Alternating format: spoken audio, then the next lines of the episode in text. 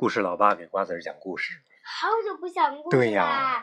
瓜子儿终于期末考试完成喽。喽，数学考了一百分。哎，好了，今天我们讲的故事是鼹鼠的月亮河。鼹鼠，鼹鼠的月亮河。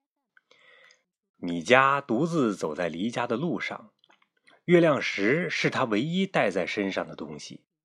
他向陌生的田鼠借宿，还遇到了一位热心的卡车司机。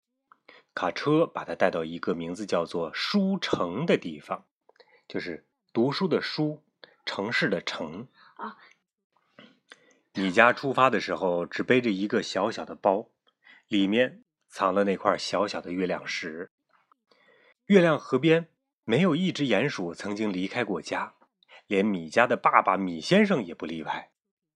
米先生常常说：“对于鼹鼠来说，乡下是最好的地方了。”米家沿着弯弯的月亮河一直走了很久，脚上的靴子已经破了一个洞。晚上，他常常在树底下过夜。他已经很累了，现在他需要休息，需要洗一个热水澡和一些食物，另外还需要换一双鞋子。他决定向路边的田鼠借宿一个晚上。我很欢迎你住在我的家里，但是我觉得你应该帮我做一些事情，比如说帮我一起挖洞，这是你们鼹鼠的专长，对不对？田鼠正在把自己家挖大一些，他想让米迦当自己的帮手。但是我觉得你更加需要一辆小推车，这样你就可以运东西了。米迦说，他愿意帮田鼠安装一辆小推车。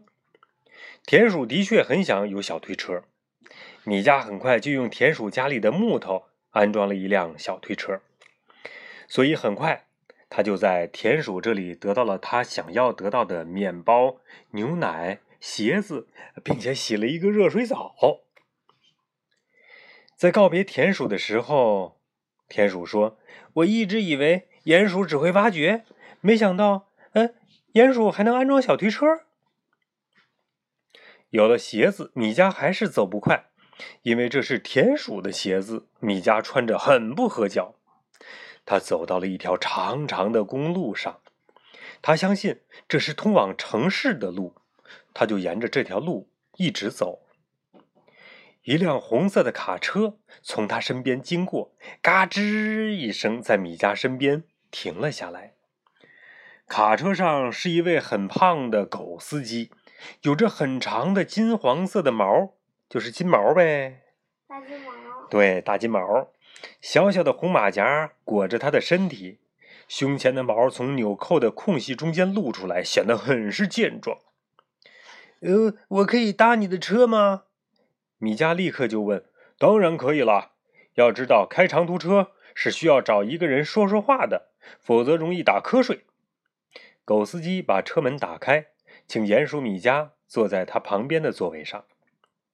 你从哪里来？要到哪里去啊？狗司机问。我只知道我是从月亮河那里来的，还不知道自己要去哪里呢。米迦说。哦，月亮河是什么地方？很远吗？狗司机问。米迦想，连司机也不认识他的家乡。月亮河原来是这么一个偏僻的地方啊！既然你不知道要去哪里，我就把你带到附近的城市吧。”狗司机说。“呵，这真是太好了。”一路上，狗司机和米迦说话，更加确切的说，只是狗司机独自在说，米迦一直在一旁听着。米迦想，听别人说话原来也很重要。如果没有人听，狗司机是不会那么起劲儿的说话的。如果不说话，他就会想睡觉，司机想睡觉是多么危险的事情啊！所以米加一直很乐意的听着。狗司机一直在说他的狗太太和孩子们：“我的太太很漂亮，她有着毛茸茸的大耳朵，但是啊，她的脾气太坏了。不过我很爱她，她为我生了很多的孩子。我必须要赚钱养活一家子人，一家子狗。作为一条……”有家的狗，如果不能养活一家子，那还算什么狗啊？那就变成人了。那这去你的吧！米迦觉得这位司机和他的爸爸有些像，天底下的爸爸都这样辛苦，都在这样忙忙碌碌的养着家吗？除了我爸爸，嘿，西，我家我也挺辛苦的。卡车很快把米迦带到了城市里，这是一个名字叫做书城的地方，就是前面说的读书的书，城市的城。城，市的东面有着一座很高很高的山，而西面有着一片很大很大的森林。祝你好运，狗司机说。嗯，也祝你好运，希望我们还能见面。米加和狗司机告别了。好了，今天的故事就讲到这里啦，Sarah，该睡觉喽。